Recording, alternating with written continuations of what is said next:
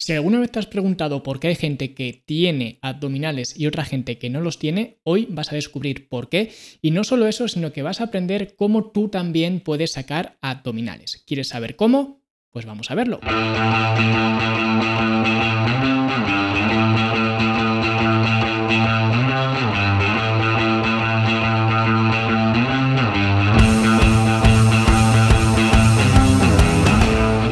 Y por supuesto, un requisito indispensable para poder tener o sacar abdominales y hacerlo en un plazo de tiempo sostenido es importante tener un metabolismo optimizado. Y si quieres saber cómo se encuentra actualmente tu metabolismo, puedes ir a fitnesslanube.com y hacer el test del perfil metabólico donde en función de tus respuestas vas a poder ver cómo están tus hábitos afectando a tu metabolismo y cómo puedes optimizar tu metabolismo con unas sencillas estrategias que puedes aplicar y en función de tus respuestas pues tendrás que hacer unas cosas u otras. Así que si quieres saber cómo puedes optimizar tu metabolismo de una forma muy simple, ve a fitness y hace el test del perfil metabólico. Y ahora sí vamos a hablar de los eh, abdominales, de ese músculo que parece tan místico porque todo el mundo quiere tener abdominales, todo el mundo quiere marcar abdominales, hombres y mujeres. Habitualmente las mujeres suelen decir que quieren un vientre plano y duro, pero al final no deja de ser lo mismo, quieren tener un abdomen desarrollado. Sin embargo, hay tres problemas fundamentales por las cuales, a pesar de ser un deseo tan querido por todos, tan universal, al mismo tiempo es un deseo que pocos tienen o que pocos pueden eh, tener pues esas experiencias de lucir un abdomen marcado o un vientre plano. ¿Por qué ocurre esto? Pues ocurre por tres razones, como he comentado. La primera razón son los anuncios vergonzosos tanto en medios de comunicación como también en redes sociales, ¿vale?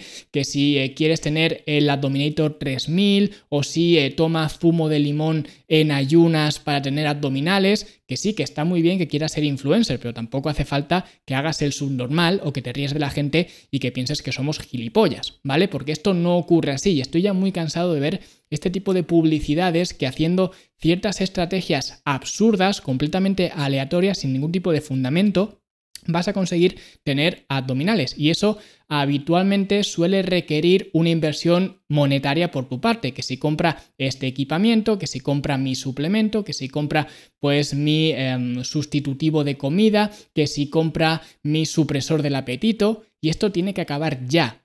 Y una de estas razones, o al menos esta es una razón por las cuales la gente no consigue realmente tener un abdomen plano y marcado, porque al final se guían por esta panda de veletas que al final se arriman siempre al fuego que más calienta. Y esta sería la primera razón. La segunda razón son las expectativas erróneas alimentadas principalmente por esta razón anterior que he dado antes, por los influencers, medios y redes sociales en general.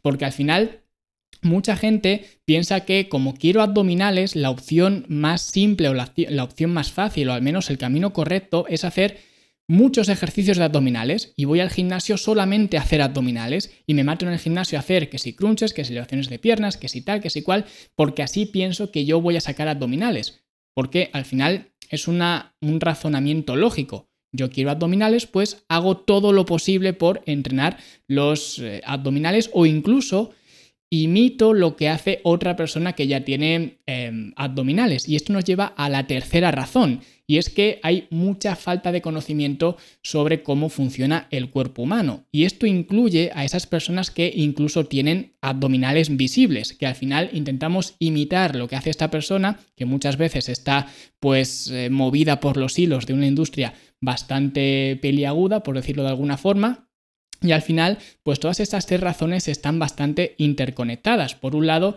pues eh, los medios de comunicación, los anuncios vergonzosos, por otro lado, las expectativas que estos anuncios nos crean y por otro lado, pues también la falta de conocimiento que incluso la gente que ya tiene ese abdomen pues bastante destapado tienen esa falta de conocimiento, ¿vale? Entonces, vamos a intentar poner un poquito de luz sobre todo esto y vamos a ver la regla número uno que debes cumplir si quieres sacar o si quieres tener, que por cierto voy a utilizar en este episodio muchas veces estas palabras, que sí sacar, que sí tener, al final todo el mundo tiene abdominales, es decir, cuando yo digo que si quieres tener abdominales o si quieres sacar abdominales, no me refiero a que ahora mismo no los tengas, ahora mismo sí que los tienes, lo que pasa que los tienes ocultos bajo una capa de grasa. Entonces, si quieres tener abdominales, lo que tienes que hacer es justamente eso, reducir la capa de grasa que tienes ahora mismo cubriendo tus abdominales. Si quieres que se vean, necesitas eliminar esa capa de grasa. Y por supuesto, aquí viene pues el principio básico fundamental, el axioma inamovible que es el déficit calórico. Si tú quieres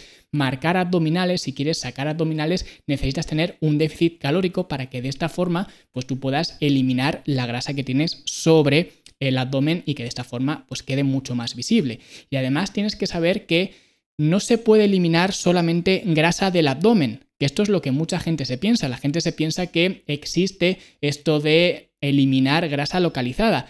Y técnicamente a nivel biológico sí que podríamos decir que existe, pero a un nivel muy reducido, muy residual, con lo cual al final a efectos prácticos no existe el hecho de perder grasa localizada. Es decir, yo no puedo escoger de dónde voy a perder grasa. Así que dando por hecho que tengo un déficit calórico, yo no puedo decidir dónde va a actuar ese déficit. ¿Vale? Si yo tengo un déficit calórico, al final voy a perder grasa de los brazos, de las piernas, de los muslos, de donde sea, incluso también, evidentemente, de la zona del abdomen, pero yo no decido de dónde se pierde em, grasa corporal, porque además la distribución de la grasa corporal es muy personal y viene bastante marcada por la genética. Por tanto, por eso hay personas, hombres, mujeres, que tienen cierta facilidad o cierta dificultad en que se les vean ciertas partes corporales, en este caso el abdomen. Hay hombres que en cuanto empiezan con un déficit calórico enseguida se les destapa el abdomen y otras personas, otros hombres también, hombres, mujeres, da igual, personas en general, pues que les cuesta mucho más trabajo y tienen que llevar el déficit mucho más lejos simplemente para empezar a destapar esa zona que otras personas la destapan con gran eh, facilidad. Porque al final hay personas que empiezan a perder grasa de los brazos, de la cara, de, sitios un poco más eh, remotos y que en realidad no queremos perder grasa de ahí, pero como digo, no podemos escogerlo y luego al final la última grasa que pierdes es justamente la del abdomen que te gustaría que fuera la primera grasa que pierdes, pero esto no funciona así, porque además tengo que decir una cosa, la grasa corporal que se va la última es la primera que viene después. Por eso digo que está bastante marcado por, por la genética y por eh, bueno, pues ciertos eh, componentes también genéticos, como el tema de los receptores alfa y beta de las catecolaminas y demás, que hacen que personas pues, puedan tener ciertas facilidades o dificultades a la hora de destapar el abdomen. Y luego también quiero eh, mencionar que eh, muchas veces nos meten en la cabeza, de nuevo, pues influencers y medios en general, nos meten en la cabeza que si queremos tener un six-pack, ¿vale? Los seis eh, cuadraditos, eh, pues tenemos que hacer ciertas cosas o lo que sea, ¿no? Si queremos convertir un four-pack en un six-pack, es decir, cuatro cuadraditos en seis cuadraditos, tenemos que hacer ciertas estrategias, ¿vale? Esto es absurdo, no se puede hacer. Es decir, tú ya has nacido o bien con un four-pack o bien con un six-pack o incluso con un eight-pack. Hay gente que tiene ocho cuadraditos y esto no se puede modificar. Por mucho que tú sigas las instrucciones, que compres los suplementos, que compres la maquinaria que mm, tiene esta persona que tiene un 8-pack, que tiene 8 cuadraditos, tú no vas a sacar jamás, nunca, un abdomen como ese. Simplemente porque incluso aunque estés al mismo porcentaje de grasa corporal, aunque tengas el mismo desarrollo muscular, no se puede convertir un 4-pack en un 6-pack o un 6-pack en un 8-pack. Simplemente porque las divisiones de los cuadraditos, lo que llamamos los cuadraditos, ¿no? De forma coloquial, las divisiones son intersecciones tendinosas, lo que significa que son tendones. Y por tanto tú no puedes hacer que te crezca un tendón donde tú quieras. Al final Tú has nacido de esa forma y eh, pues tienes esa distribución en este caso del abdomen. Lo mismo con las personas que mm, se piensan que tienen un fallo, digamos, cuando sus, eh, digamos, sus cuadraditos no están alineados. Vemos que muchas veces em, el abdomen no está de forma simétrica, sino que está desalineado. Esto no se puede cambiar. Por muchos ejercicios que hagas, por muchos batidos que te tomes, esto no se cambia. Esto es tu, digamos, morfología genética. ¿Vale? Entonces, quiero dejar claro esto, que muchas veces por ese camino nos intentan meter que es que si haces este ejercicio va bien para esto, para lo otro, para eh, sacar, eh, pues eh, eso, una fila más en tu six-pack, y esto no ocurre así. ¿Vale? La división de tus abdominales viene marcada por la genética. Entonces, esto sería el primer paso, reducir la grasa corporal que cubre tus abdominales actualmente. Y ahora viene el segundo paso, la regla número dos, universal, si quieres que mm, tu abdomen se vea de una forma más densa.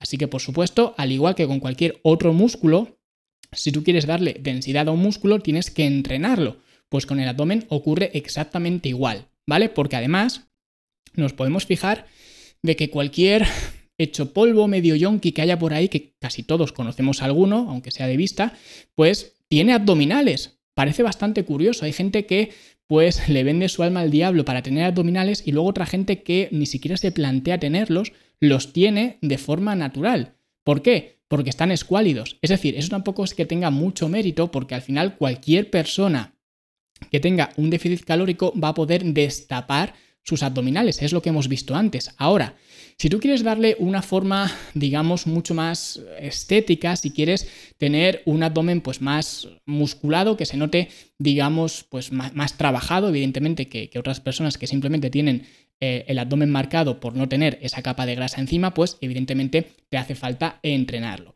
Y aquí viene lo que mucha gente piensa con respecto al, al abdomen, porque al final el recto abdominal, que es el músculo que nos interesa trabajar para esta cuestión, es un músculo como cualquier otro. Entonces, si es un músculo como cualquier otro, ¿por qué lo entrenas de una forma diferente? ¿Por qué lo entrenas todos los días? ¿Por qué lo entrenas con cientos de repeticiones ahí imitando pues el entrenamiento de Cristiano Ronaldo, ¿vale? De nuevo, volviendo al génesis de todo, a los medios de comunicación, etcétera, que te venden pues historias surrealistas, pues ¿por qué intentas hacer cientos y cientos de abdominales para entrenar el reto abdominal cuando eso no lo haces con otros músculos como por ejemplo el bíceps, el pectoral, el, músculo que sea.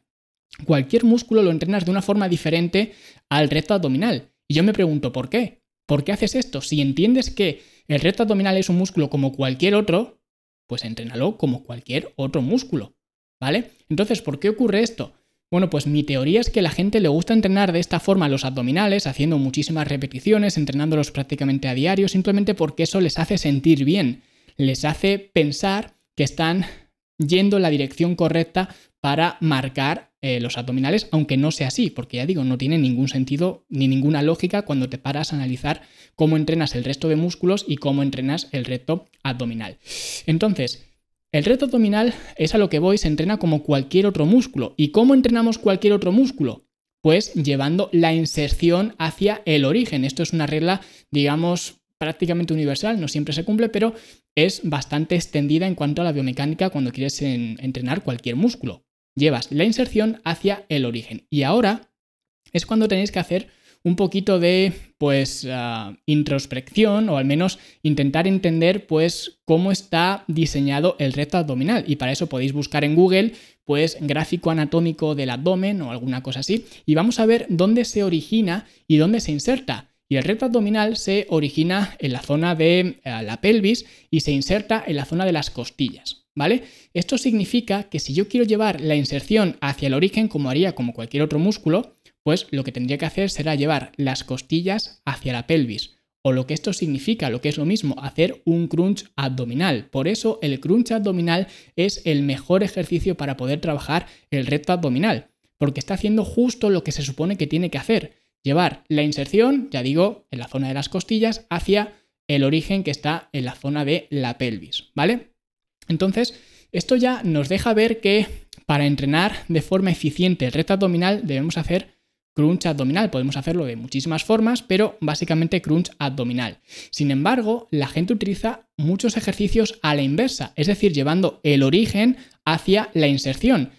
Que ya digo, también se podría hacer así, de esta forma, llevando la cadera hacia las costillas. Sin embargo, es un movimiento algo menos eh, natural y es más complicado y al mismo tiempo la gente también le da mucha importancia cuando se trata de trabajar el abdomen, le da mucha importancia a los movimientos de elevaciones de piernas, ¿vale? Y esto realmente es bastante absurdo porque la gente lo hace para intentar entrenar el abdomen bajo. Y esto realmente es absurdo por dos razones. La primera razón es que no existe el abdomen bajo. ¿Por qué no existe? Porque lo que existe es el reto abdominal. Si existiera el abdomen bajo, tendría un tendón diferente para el abdomen bajo, cosa que no existe. Y es que además las fibras musculares del recto abdominal son todas paralelas entre sí.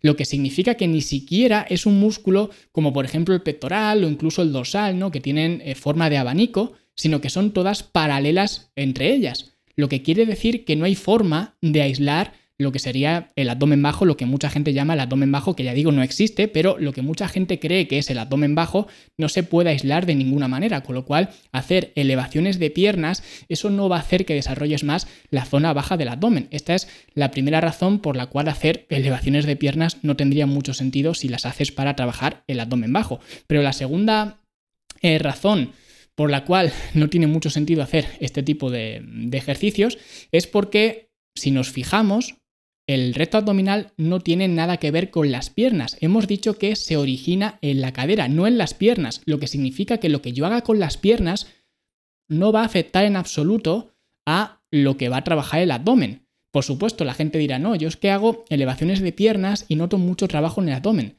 Sí, lo que estás notando es una contracción isométrica.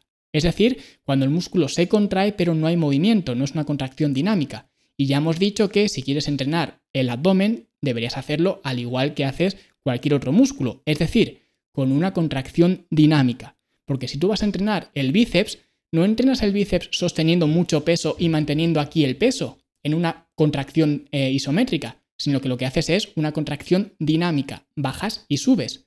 Pues en este caso, con el reto abdominal, deberías buscar lo mismo, porque ya hemos dicho que es un músculo igual, por lo tanto deberías entrenarlo igual. Entonces, entrenar con una contracción isométrica no parece ser la opción más eficiente para trabajar el recto abdominal. Y repito, el recto abdominal, porque aquí sí que quiero hacer un pequeño paréntesis y es intentar ver la diferencia entre trabajar el recto abdominal, que es lo que realmente te va a dar esa visibilidad en el abdomen, y trabajar el core, ¿vale?